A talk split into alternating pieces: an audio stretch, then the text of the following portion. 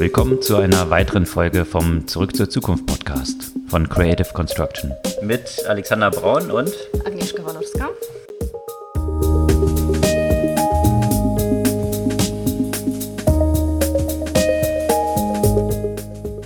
Was gab's Neues letzte Woche? Es gab relativ viel zu Robotik und zwar zu unterschiedlichen Aspekten davon. Also einerseits äh, wurden einige Investitionen in diverse Robotik-Companies bekannt, aber auch einige Beiträge, die auch das Thema soziale Interaktion quasi zwischen Menschen und äh, Roboter beleuchtet haben. Vielleicht hast du den Beitrag auch zu Walmart zum Beispiel gelesen. Die jetzt im Retail, im physischen Retail genau. Robots einsetzen, wo die Leute mit den Robots zusammen in den Gängen unterwegs sind. Genau. Und bisher haben sie das jetzt, also dass die Roboter einsetzen, ist jetzt nichts Neues, aber bisher haben sie das eher in den äh, Lagerhäusern halt eingesetzt, wo genau. es natürlich, also es gab ja Interaktion mit den Menschen, aber ja eher mit den geschulten Mitarbeitern. Und äh, jetzt ist es halt auch so, dass, dass wirklich die, die Ein äh, Einkaufenden äh, mit den Robotern interagieren müssen. Und äh, das ist natürlich eine spannende Frage, wie gestaltet man diese, diese Interaktion und äh, wie macht man das äh, ja, also für die, für die Menschen auch einfach, ne? Also angefangen bei solchen Sachen, wie kommuniziert äh, der Roboter, wo er eigentlich hin will. Äh, Aber wo, in, vielleicht kannst du kurz sagen, mhm. inwiefern die mit denen interagieren müssen, also wie interagieren müssen. Also kann ich die jetzt fragen, wo meine Produkt irgendwie Milch steht oder was genau ist die Interaktion, die Menschen mit den Robotern haben? Nee, hier bei Walmart ist es eher nicht so, dass, äh, dass, die, dass die wirklich die, äh, die tatsächliche Interaktion groß beabsichtigt ist. Die Roboter sind eher dazu da und sollen zum Beispiel äh, identifizieren, wo irgendwelche Artikel fehlen und so weiter. Okay, also sie sollen mhm. die Bestände auffüllen. Genau, also es soll jetzt nicht unbedingt so sein, dass die Menschen jetzt äh, wirklich äh, irgendwie die Roboter was fragen sollen. Mhm. Aber nichtsdestotrotz äh, passiert es halt auch immer häufiger, auch in diesem Kontext, aber auch zum Beispiel mit den Delivery Robots, die jetzt äh, langsam auf die Straße kommen, dass die Menschen und die Roboter sich ja quasi in dem den gleichen Raum teilen. Mhm. Und äh, das heißt, äh, der Mensch muss ja verstehen sozusagen, was, was die Absicht dieses Roboter ist, wo, wohin er sich bewegt ja, was, was, was man damit machen kann und ob man, man, was damit machen genau, kann. Genau, ob und was man damit machen kann. Und äh, vor allem, man, man hat es ja auch zum Beispiel gesehen, ähm, da gab es ja auch einen Test mit, mit anderen Robotern, eben zum Beispiel in einer Bibliothek in Finnland. Da sollte eben der Roboter die Menschen unterstützen und die Menschen sollten ihn ja auch was fragen können. Da hat man ja aber festgestellt, wenn der Roboter sehr robotisch aussah, wie so ein Gegenstand, äh, haben die Menschen A, so, so ein gewisses Gefühl, ja, entweder so ein bisschen Bedrohung oder das irgendwie Unwohlsein. Es hat dann halt dazu geführt, dass, dass die auch irgendwie zerstört wurden oder auf die gesprungen wurde. In der Bibliothek sind die Leute auf die Roboter gesprungen. Ne, Kinder zum Beispiel, ja. Also okay. dass die Kinder dann auf die Roboter gesprungen sind. Und zum Beispiel in dieser Bibliothek hat man es ja so gelöst, ähm, dass man diesen Roboter solche Glubschaugen verpasst hat. Also wirklich ein ganz simpler Trick. Äh, der Roboter sieht ja nicht annäherndweise menschlich aus. Aber äh, das, da haben die Designer basiert auf diesen äh, Disney-Animationsprinzipien, dass solche Glubschaugen auch bei äh, Gegenständen, die, die, die, gar nicht irgendwie humanoid sind, äh, einfach dazu führen, dass die sympathisch wirken und, und ein wenig anthropomorphisiert werden, äh, was dazu führt, dass irgendwie so ein bisschen mehr Vertrauen halt existiert. Und die bei Walmart äh, haben eher den anderen Weg gewählt, weil die haben gesagt, wir wollen diese Roboter gar nicht menschlicher machen, die sollen einfach ein reiner Tool sein. Die sollen den Menschen zum Beispiel signalisieren, signalisieren, irgendwie, wo sie hinwollen, wo sie hinfahren und äh, mehr Interaktion soll da zum Beispiel nicht stattfinden. Also das okay, sind also hat sich Walmart, Ansätze. Mhm. Hat sich Walmart nicht von Wally -E inspirieren lassen? Genau, das ist nicht deren, nicht deren Absicht. Mhm. Aber ich finde es halt interessant, weil weil von dieser Mensch, von der Mensch-Maschine-Interaktion, weil wo die Service-Roboter immer häufiger auch ähm, in, Kontexten unterwegs sind, wo sie nicht wie zum Beispiel in der Produktion äh, nur mit einem geschulten Personal zu tun haben, sondern wirklich mit ja, mit, mit, mit Menschen, die jetzt keine besondere Ausbildung sozusagen im Bereich Interaktion mit Roboter haben, äh, wozu das führen kann und wie sollten diese, diese Roboter dann gestaltet werden, äh, um, um diese Interaktion möglichst reibungslos zu ermöglichen. Mhm. Welchen Themenkomplex ich auch ganz interessant fand, da gab es auch eine ganze Reihe von unterschiedlichen News dazu, aus diesem Umfeld der Kryptowährung. Mhm. Und äh, da gab es einerseits, äh, was natürlich in der letzten Zeit so die großen Schlagzeilen gemacht hat, äh, Facebook und Libra, ein Konsortium, was ja dort von vielen Companies, also von, von den Kreditkartenunternehmen, verschiedenen, also Banken waren da nicht an Bord, aber sonst äh, viele Tech-Unternehmen, die sich daran beteiligt haben und diese Cryptocurrency rausbringen wollen. Jetzt hat es natürlich von regulatorischer Seite eine ganze Menge Gegenwind gegeben. Mhm. Und äh, jetzt haben einzelne, man weiß nicht genau welche, aber einzelne Teilnehmer dieses Konsortiums haben jetzt schon signalisiert, dass sie dort wahrscheinlich aussteigen wollen, weil ihnen das jetzt mhm. ein bisschen zu heiß wird. Was mich ehrlich gesagt so ein bisschen überrascht hat, weil wenn jetzt Privatunternehmen. Haben Sie das nicht erwartet? Also. Ja, eben, dass, wenn jetzt irgendwie Privatunternehmen antreten und sagen, oh, wir lancieren jetzt mal eine neue Währung, und äh, wir sind jetzt ganz überrascht davon, wenn irgendwie Nationalstaaten da und äh, auch Zentralbanken dort so ein paar Fragen haben, wie das Ganze jetzt ablaufen soll, äh, dass das jetzt plötzlich dann so überraschend kommen sollte. Ja? Also wundert mich ein bisschen, aber okay, das war so die eine News, die, äh, die dort äh, Schlagzeilen gemacht hat. Die andere war von einem anderen Unternehmen, eben Telegram. Äh, mhm. Telegram war ja schon früher mit dieser Botschaft rausgegangen, also äh, schon 2018 hatten die Einsammeln von Investment getätigt und hatten damals ja spektakulär 1,7 Milliarden Dollar eingesammelt, um eine eigene Cryptocurrency eben auf Basis von Telegram, also diesem Messenger, rauszubringen. Und an dieses Investment war aber auch geknüpft, dass diese Währung bis zum 31. Oktober 2019 lanciert sein müsse. Mhm. Sonst geht das Geld an die Investoren zurück. Und äh, jetzt hat sich in der letzten Zeit äh, Telegram im Gegensatz zu Facebook ziemlich bedeckt gehalten, was sie jetzt dort eigentlich entwickeln und was dort passiert.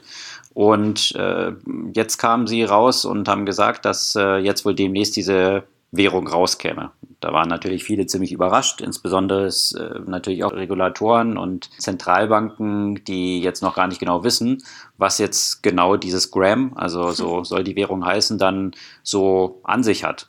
Und äh, deswegen sind hier viele Experten auch ziemlich skeptisch, ob tatsächlich Telegram das schaffen wird, innerhalb dieser Deadline all diese regulatorischen Hürden jetzt noch zu überwinden und die rechtzeitig rauszubringen. Ja, also da gibt es ja auch viele Spe Spekulationen, wie das dann am Ende äh, tatsächlich aussehen will, ne? wenn ich das richtig verstanden habe.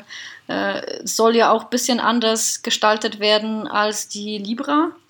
Ne? Ja, dass genau. es auf das dezentralisierte Netzwerk setzen soll und nicht auf, wie bei Facebook, äh, wo es letztendlich ja, eine Art private Blockchain sein soll.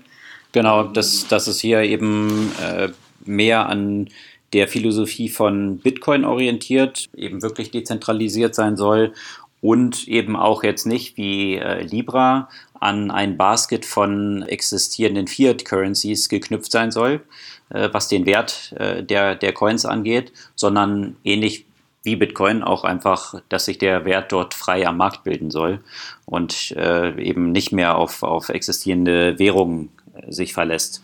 Und das ist natürlich auch so ein bisschen der Ansatz von ja, dem libertären Background des Gründers von Telegram. Von daher kann man dort nachvollziehen, dass er sich nicht an existierenden Staaten und existierenden Währungen orientieren möchte. Wahrscheinlich deswegen jetzt auch nicht sonderlich viel Anstrengungen äh, unternommen hat, sich mit irgendwelchen Regulatoren auseinanderzusetzen. Aber die Frage ist, ob das dann so funktionieren wird, äh, das in dieser Form auf den Markt zu bringen. Was dann aber andererseits, und das ist noch so die dritte Story aus diesem Kontext, die auch sehr interessant ist, äh, was natürlich in diesem Kontext ganz gut funktionieren kann, ist ein staatlicher Player. Und zwar ist China dort aufgetreten und hat angekündigt, dass sie jetzt eine Cryptocurrency rausbringen. Also staatlich gesteuert und dort äh, ja den, den drei größten Banken in China dort als erstes und noch verschiedenen, also Tencent zum Beispiel, Alibaba, diesen großen Playern diese Währung zugänglich machen werden. Und zwar auch schon ziemlich bald. Am 11. November gibt es ja in China immer diesen Singles Day, der E-Commerce-mäßig das, der wichtigste Event des ganzen Jahres ist. Und sie haben angekündigt, dass äh, die chinesische Kryptowährung im Gegensatz zu der 1000 Transaktionen, die eben Libra können soll pro Sekunde, 300.000 Transaktionen pro Sekunde können soll. Und das ist natürlich nur möglich, indem sie absolut zentralisiert ist. Also es jetzt nicht, mhm. hat gar nichts mehr mit Dezentralisierung zu tun, hat auch gar nichts mehr mit, wie man sich eben wahrscheinlich nicht überraschenderweise von China vorstellen kann, hat auch gar nichts damit zu tun, jetzt existierende Währungen wie etwa den RMB zu ersetzen. Es soll einfach nur eigentlich ein digitales Äquivalent des äh, RMB der nationalen Währung sein. Und damit möchte die Zentralbank natürlich auch die Kontrolle behalten und äh, das ganze System nur effizienter machen, was, äh, was die ganze Abwicklung angeht. Ja? Dass man sofort, äh, sofort nach, der, nach der Bezahlung die Währung schon hat, dass weniger Overhead damit verbunden ist und so weiter. Und das ist wiederum ein ganz interessanter Ansatz, wie Sie in diesem Artikel dann beschrieben haben, den die USA nicht so leicht gehen können, weil dort die existierenden Banken ja auch ihr Stake drin haben mit existierendem Geschäft. Ja, also wenn ich dort äh, diese gewissen Ineffizienzen, an denen viele Banken ja aber auch Geld mitverdienen, die zum Geschäftsmodell gehören, wenn ich die rausnehme, dann sind die Banken nicht unbedingt daran interessiert. In China ist es natürlich anders, weil die Banken der Regierung gehören und die können jetzt zentral eine Effizienz, diese Effizienzziele verfolgen, ohne jetzt an die Geschäftsmodelle der eigenen Banken denken zu müssen. Und das wird sicherlich aus meiner Perspektive ein ganz spannender Wettlauf, wer jetzt hier als erster äh, tatsächlich so eine Kryptowährung rausbringt und wie sie sich in diesem ganzen Spektrum von äh, Anarchokultur, total dezentral äh, existierende Währungen und Bankensysteme und so weiter disrupten versus staatlich gesteuert, äh, doch wieder zentralisiert mit noch mehr Einblick über die ganzen Transaktionen, die man dann als zentralen Player wie der Nationalbank hat, Geldwäsche und all diesen Themen, wer die Vorreiterrolle übernehmen wird. Wird diese Währung dann ja auch nur in China eine Relevanz haben? Oder? Nein, das Ziel ist, die global dann anzubieten. Ja, äh, ja. Die Frage ist natürlich, A, also wollen. den Konflikt hat man natürlich ja schon hm. äh, ohnehin mit den USA. Hm. Da ist aber das Spannende, dass sogar selbst der Governor der englischen Notenbank gesagt hat, dass sie eigentlich auch dran denken, jetzt so eine Kryptowährung in diese Richtung zu denken, um sich von, von dieser Dominanz des US-Dollars als dieser Weltwährung endlich hm. mal verabschieden zu können und nicht von der US-Stabilität abhängig zu sein. Also da verfolgen ja mehrere Nationalstaaten ähnliche Ziele, nicht nur jetzt so ein äh, für die USA so ein, so ein Feindbild wie China. Aber ja, China möchte schon, dass es eine globale Währung wird und die global genutzt werden kann. Bloß inwiefern dann andere in anderen Ländern, jetzt nicht nur die staatlichen Player, sondern auch private, Lust haben, dass dann China zentralisiert über all ihre Transaktionen Bescheid weiß, ja ist natürlich auch die Frage, ne, inwiefern sich dies durchsetzen wird. Können Sie schön gleich Ihren Social Score äh, auf alle anderen dann einsetzen, wenn Sie genau, den Einblick global haben. ausrollen. Global ja. ausrollen eigentlich, ne? weil über die Transaktionen kann man natürlich extrem viel über die Leute halt rausfinden. Äh, Absolut. Auch eine interessante News, eine Kampagne, die wir eigentlich so bisher gar nicht wirklich besprochen haben, die aber auch äh, so ein Phänomenon ist, hat auch den Börsenstart angekündigt und zwar Peloton. Das ist natürlich eine Mischung von, von Geschäftsmodellen. Die haben ja damit angefangen, diese etwas überteuerten Connected Spinning-Geräte zu, zu verkaufen, ne? die, die Dinge kosten. Für Fitnessstudios oder für zu Hause dann auch. Oder? Du kannst es beides, du kannst es für Fitnessstudio haben, du kannst es ja auch für, für zu Hause hm. kaufen. Mhm. Und, und mittlerweile haben sie auch äh, so Laufbänder. Diese Laufbänder kosten 4.500 Euro. Das ist äh, Besondere daran? Warum die so viel? Einfach weil sie connected sind. Ja, die sind dann halt verbunden äh, und, und sowieso ganz toll. Das verstehe ich wirklich nicht, warum man sich so ein teures Gerät kauft. Aber der Punkt ist, das ist jetzt nicht das Einzige, womit sie Geld machen, sondern womit sie ja auch Geld machen, sind diese Subscription-Modelle. Weil auch wenn du dieses teure Ding dir nicht kaufen möchtest oder kannst, leisten kannst, hm, kannst du für 40 Dollar Zugang bekommen zu diversen Trainingsvideos und Klassen und so weiter, die du ja auch natürlich besonders gut mit den Peloton-Rädern und Laufbändern absolvieren kannst, aber nicht nur. So ein Begriff ist entstanden aus dem ganzen Umfeld von Peloton, äh, das heißt Exertainment, das heißt also Exercise und Entertainment, weil es alles darauf ausgerichtet ist, die gesamte Customer Experience, dass äh, die Leute mehr oder weniger davon abgelenkt abgelenkt werden, dass sie gerade schwitzen und anstrengenden Sport treiben, weil sie sich so entertained fühlen von dem ganzen Content und äh, von den Instruktoren und so weiter. Also das ist die, die Kombination zu Leisure dann sozusagen. Genau, genau, genau. äh, könnte, könnte man sagen. Leute investieren immer mehr in Sport und gerade mit diesem Subscription-Modell werden sie wahrscheinlich äh, äh zukünftig äh, mehr Geld machen als, äh, als jetzt äh, mit dem allein reinen Sell. Wobei äh, die haben in den letzten fünf Jahren haben sie schon 600.000 von diesen überteuerten Bikes und Treadmills verkauft auf jeden Fall und haben 1,4 Millionen Subscribers. Der entscheidende Punkt wahrscheinlich in dieser ganzen Debatte, auch also ob WeWork oder Peloton, äh, der Kern, weswegen diese Unternehmen ja auch diese astronomischen Bewertungen erzielen, ist, dass sie sich als Tech-Company bezeichnen und deswegen irgendwie so ein Multiple in der Bewertung mhm. rechtfertigen. Äh, und da gab es eben einen sehr spannenden Artikel dazu, äh, der, finde ich, sehr gut dargelegt hat und darauf eingegangen ist, okay, was ist eigentlich eine Tech-Company? Ja? Also wenn ich jetzt hm. sage, Daimler, ja, also mhm. die stellen Autos her, haben viele Ingenieure beschäftigt und machen eigentlich nichts anderes als Technology, ähnlich irgendwie im Pharmaumfeld. Und von daher ist die Frage, was heißt eigentlich Tech Company?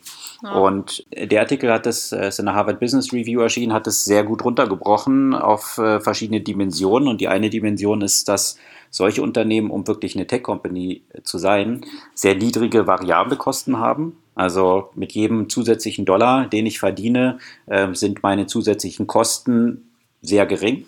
Ja? Mhm. Und äh, ein weiterer Punkt ist, dass man sehr geringe äh, Kapitalinvestments hat. Also klar, wenn man sich jetzt irgendwie so Facebook anschaut, haben die natürlich auch erstmal eine ganze Menge investiert in Serverinfrastruktur.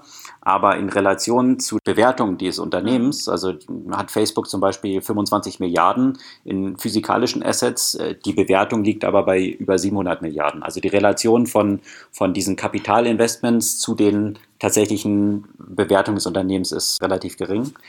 Und Aber nach diesen, nach diesen Kriterien, da würde man zum Beispiel gleich schon den Unterschied eben zwischen sowas wie Peloton und, äh, und WeWork sehen, ne? weil WeWork, wenn, wenn letztendlich äh, physischer Space ist ja limitiert und die verdienen ja letztendlich Geld, wenn Leute diesen physischen Space mieten. Und während Peloton, wenn sie jetzt äh, diese Subscription-Modelle Subscription haben, dann ist es letztendlich äh, die Grenzkosten für Tausende von neuen Besuchern sind ja minimal oder Tausende von neuen Nutzern. Genau, und das, das passt eben auch in einen ganz guten anderen Aspekt rein, äh, der, der eben wichtiger äh, Aspekt dieses, dieses Tech-Modells ist, sind Netzwerkeffekte. Ja? Hm. Und äh, wenn ich so ein Netzwerk habe, dass, dass jeder Nutzer, also äh, wie du es jetzt bei Peloton beschrieben hast, jeder zusätzliche Nutzer, der zu diesem Netzwerk hinzukommt, das Netzwerk für alle anderen steigert, also den Wert, den es hat. Dann äh, hat man ja positive Netzwerkeffekte. Ich meine, das kennt man, kennt man vom Telefon. Wenn ich keinen anderen habe, den ich anrufen kann, dann ist ein Telefon ziemlich wenig wert. Aber je hm. mehr Leute auch ein Telefon haben, exponentiell steigert sich der Wert des Netzwerks. Und bei Facebook natürlich auch. Wenn alle hm. Leute dort plötzlich drauf sind, dann hat es mehr Wert. Das äh, ist ja bei Peloton dann ähnlich. Da kann man bei WeWork eben ziemlich großes Fragezeichen hintermachen, mhm. weil ob jetzt ein zusätzlicher Member irgendwie in Tokio einen Arbeitsplatz in einem WeWork hat, steigert nicht unbedingt jetzt den, den Wert äh, von, von mir in Berlin, wenn ich jetzt meinen Desktop habe. Ja, also äh, das mhm. versucht WeWork so ein bisschen in diese Richtung zu drehen, dass sie halt sagen, ja, mhm. aber wir sind ja so eine Community und wir haben ja auch so eine App und dann kann ich irgendwie die ganzen Nutzer, die irgendwo ihr Desk haben, verknüpfen. Das ist aber höchst fraglich, weil es zig andere Business-Netzwerke gibt oder LinkedIn, die, wenn es jetzt um diesen Business-Kontext gibt, die Frage aufwerfen, inwiefern jetzt wirklich WeWork dort das Thema ist dann, ja, dass mhm. das, das wirklich Netzwerkeffekte generiert. Ja. Also noch ein paar andere Dimensionen, sehr spannend zu lesen und diesen Artikel sollte man sich wirklich durchlesen und aus dieser Perspektive so unterschiedliche Modelle mal betrachten. Mhm. Und nur noch um kurz, weil wir jetzt auch das Thema WeWork schon wieder hatten, noch eine kleine, eine kleine Side-Note, die es dort gab und die eigentlich auch, äh, wie ich fand, sehr spannend war. Es ist ja immer diskutiert worden, okay, WeWork, wie, wie gefährdet ist auch das Geschäftsmodell, äh, wenn jetzt irgendwie die, die Wirtschaft, wenn es eine Rezession gibt und sie jetzt irgendwie die ganzen Mieten zahlen müssen, diese Verpflichtung haben.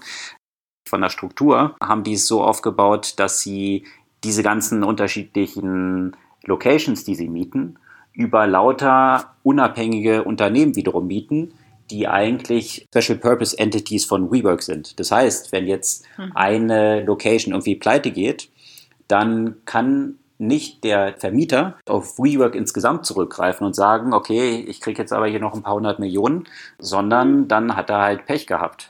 Und äh, so ist die Struktur von WeWork eben aufgebaut. Und da hat jetzt tatsächlich ein Landlord, also ein Vermieter in New York, hat jetzt Klage eingereicht gegen WeWork, weil die gesagt haben, WeWork hat diese Struktur, nachdem der Vertrag unterzeichnet war, geändert in diese Richtung, dass jetzt plötzlich mhm. äh, eine Subcompany entstanden ist. Und äh, wie es wohl auch in diesem Vertrag steht, äh, ist die Voraussetzung, dass äh, eine andere Firma das mit übernehmen kann, dass diese Firma einen Mindestwert von 150 Millionen hat, die sie an Assets hat, die sie aufweisen kann, als Sicherheit für den Vermieter. Und das sieht der Vermieter eben nicht gegeben, weswegen er jetzt gegen WeWork geklagt hat und das äh, genau diese Struktur eben als nicht rechtens anzweifelt. Und das ist natürlich gerade jetzt im Zuge des bald anstehenden, im kommenden Monat anstehenden Börsengangs nochmal ziemlich, äh, ziemlicher Schuss für den Bug äh, für WeWork. Und apropos Klage, was ich auch wirklich mit Spannung verfolge gerade, ist diese Anklage gegen Anthony Lewandowski.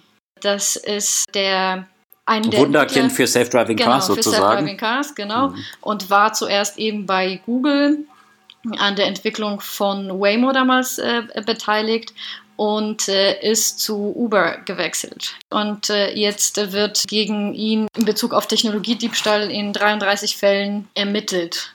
Und, Vielleicht ganz äh, kurz, äh, ja. wie die Geschichte gelaufen ist. Er war dann nämlich bei Google rausgegangen und hatte eine eigene Self-Driving Car Companies gegründet, hm. die dann innerhalb von wenigen Monaten mit, äh, ich glaube, zwei Milliarden oder sowas in der Größenordnung, also nach hm. nur wenigen Monaten mit zwei Milliarden dann eben von Uber gekauft wurde. Und da ist dann halt schon die Frage, was ist in diesem Monat für eine Wertschöpfung an, an Intellectual Capital dort irgendwie so entstanden, was dann diesen hm. Wert schon hatte. Und ja, genau darauf bezieht sich jetzt auch diese Klage. Ne? Genau.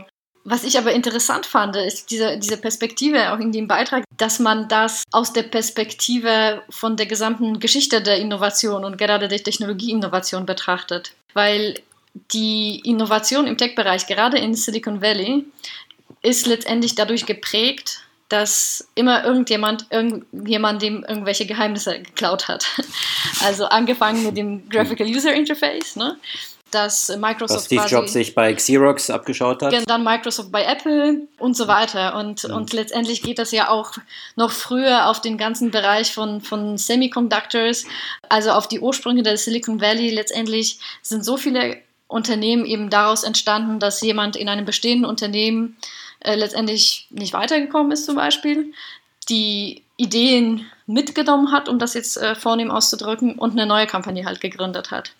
Und das sieht der Autor als einen der Gründe dafür, dass die Technologie in Silicon Valley überhaupt sich so weit entwickeln konnte, weil also genau aufgrund von, von diesen wiederholten Technologiediebstellen könnte man sagen. Mhm. Also Iterationen, die dann in anderen genau. Umfeld vielleicht äh, weiterführen, als sie jetzt in diesem Umfeld geführt hätten und ja. limitiert gewesen wären, weiter Früchte zu tragen, wenn einfach nur diese Company das hätte weiter vorantreiben können. So, ne? Exakt. Und, mhm. und aus dieser Perspektive ist es natürlich ein spa spannendes Thema. Das, ich bin gespannt auf den, auf den Ausgang und äh, wozu das dann am Ende dann führen wird. Ne? Also den droht mhm. ja auch sogar eine Haftstrafe bis zu zehn Jahren. Gut, die Geldstrafe von 250.000 Dollar, die wird den jetzt nicht so jucken, aber, äh, aber eine Haftstrafe von zehn Jahren ist ja schon irgendwie doof. Was könnten da für Konsequenzen auch für Uber daraus entstehen? Also, ich meine, die eine Geschichte ist ja, eher, wenn er das jetzt mitgenommen hat, aber hätte Uber dann auch eine andere Due Diligence dort irgendwie machen müssen und gar nicht diese Forschungsergebnisse jetzt für den Bau dieser eigenen Self-Driving-Car-Flotte verwenden dürfen? Oder kann es dann von Google oder als Ergebnis der Klage denen unter, untersagt werden, jetzt daran weiterzuarbeiten? Oder?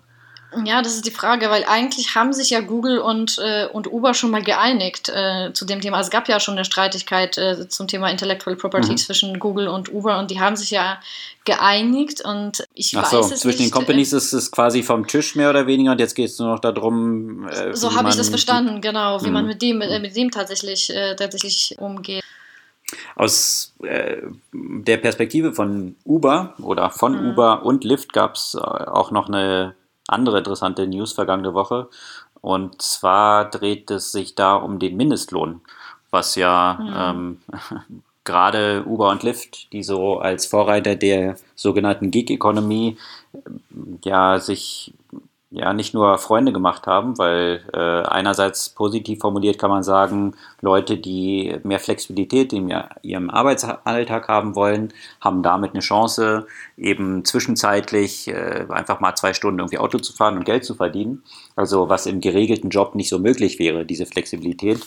Die Downside davon ist aber auch, dass sie eben alle selbstständig sind, keinen Anstellungsvertrag bei Uber haben und damit auch keine Sozialversicherung und all diese mhm. anderen äh, Rechte, die sonst damit mit einem regulären Arbeitsverhältnis einhergehen. Und dafür haben diese ganzen Unternehmen, die in diesem Bereich unterwegs sind, natürlich in der letzten Zeit ziemlich viel Gegenwind bekommen.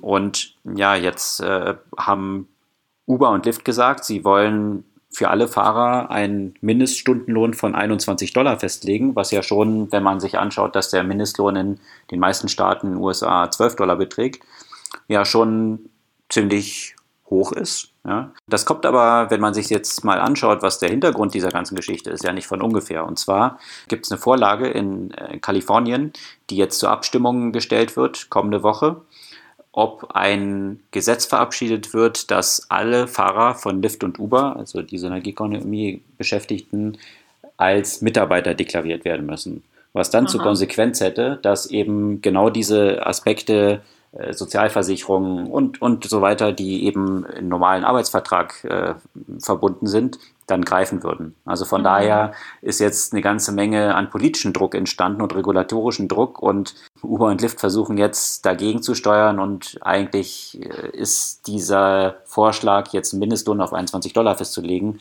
mehr ein Versuch, äh, dieser Regulierung auszuweichen, weil die natürlich grundlegend das Geschäftsmodell, was ja eh schon auf wackeligen Füßen steht, wo die Frage ist, können die damit jemals Geld verdienen, äh, ja, um, um diese, dieser Gefahr entgegenzuwirken, weil das könnte dann tatsächlich nochmal ganz neues Licht auf das Geschäftsmodell und die Tragfähigkeit werfen. Hm.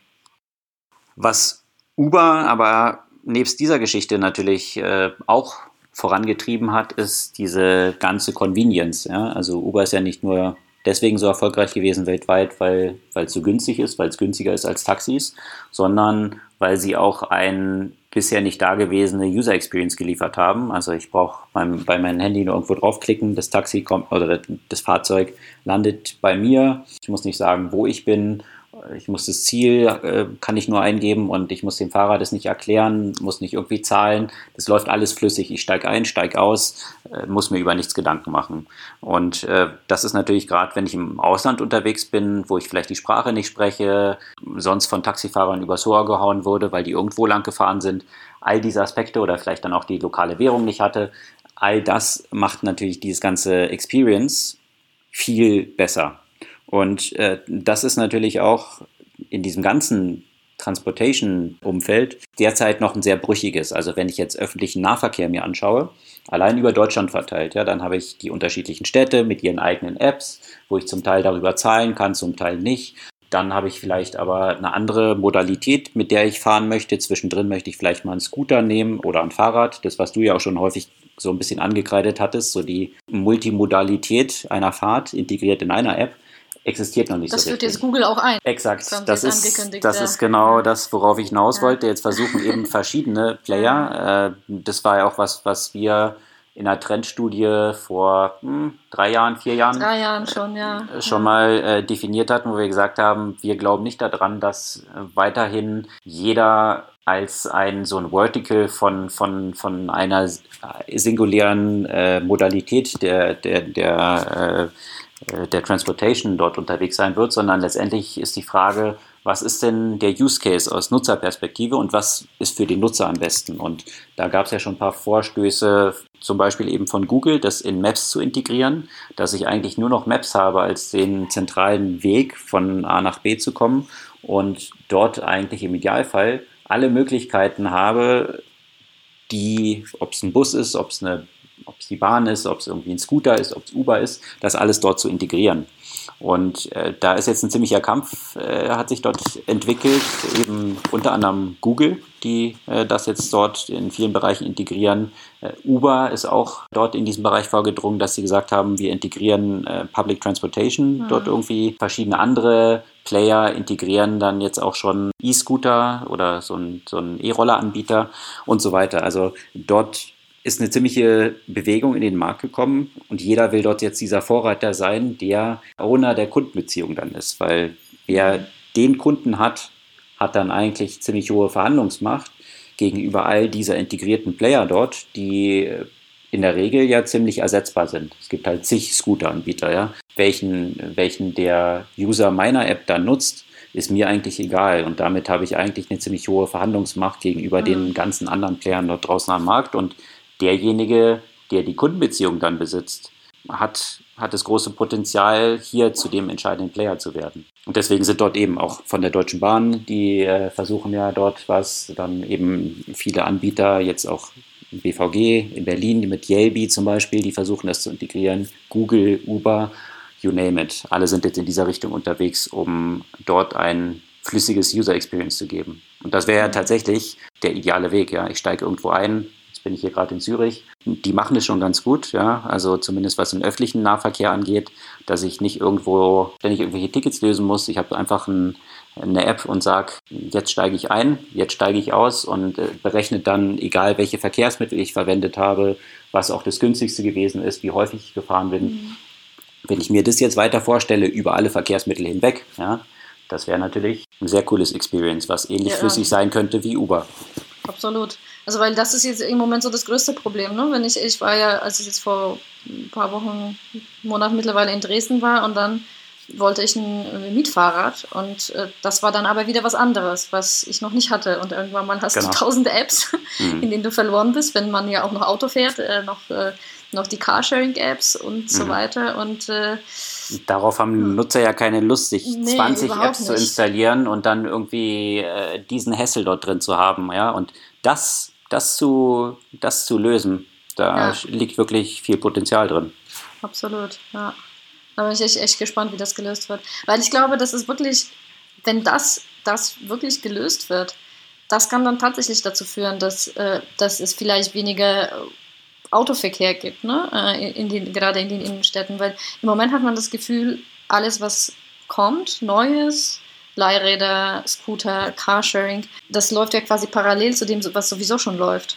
Und das bringt jetzt im Moment keine Entlastung. Aber ich glaube, dass ein Grund dafür ist eben diese fehlende Integration und, und somit auch so eine fehlende Zuversicht. Äh, wenn ich dann doch nicht mit meinem Auto unterwegs bin oder mit was auch immer, äh, kriege ich denn überhaupt diese die Möglichkeiten, komme ich denn überhaupt von A nach B? Und, und, und wenn das alles komprimiert ist und, äh, und ich einen einfachen Übersicht dann habe über die verschiedenen Mittel, dann ist es äh, vielleicht für mehr Leute tatsächlich die Möglichkeit, vom Auto auf die geteilten Verkehrsmittel umzusteigen. Ich glaube auch, weil sich das für den Nutzer zu lösende Problem durch so eine Integration nämlich umdreht.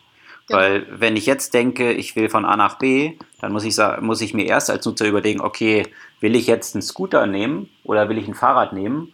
Und dann öffne ich die entsprechende App, also jetzt von mhm. Scooter X oder Y oder Fahrrad X über Y oder von öffentlichen Verkehrsmitteln und so weiter. Ja? Also muss ich die Entscheidung, welches Verkehrsmittel ich verwende, eigentlich schon vorher treffen. Ja. Wenn ich das aber umdrehe und sage, deswegen finde ich so einen Ansatz wie eben Google Maps zum Beispiel charmant, weil ich glaube auch, der Use Case ist ja, ich schaue mir erstmal an, ich öffne Google Maps was für die meisten Leute so die Orientierung ist, äh, mhm. wo befindet sich irgendeine Location, wo ich hin will.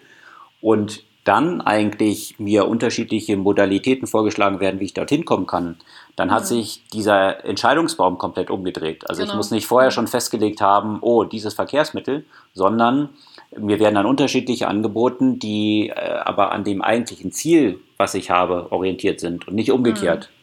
Und mhm. das glaube ich auch, dass es einen ziemlichen Einfluss darauf haben kann, wie welche Verkehrsmittel dann auch genutzt werden. Um so ein bisschen nochmal anknüpfen an, die, äh, an das äh, Robotikgespräch vom Anfang. Äh, es wurde eine andere Art Roboter äh, gerade von MIT entwickelt. Und zwar, man könnte sagen, so ein robotischer Wurm, äh, der durch den menschlichen Gehirn spazieren gehen kann, um das jetzt mal salopp auszudrücken.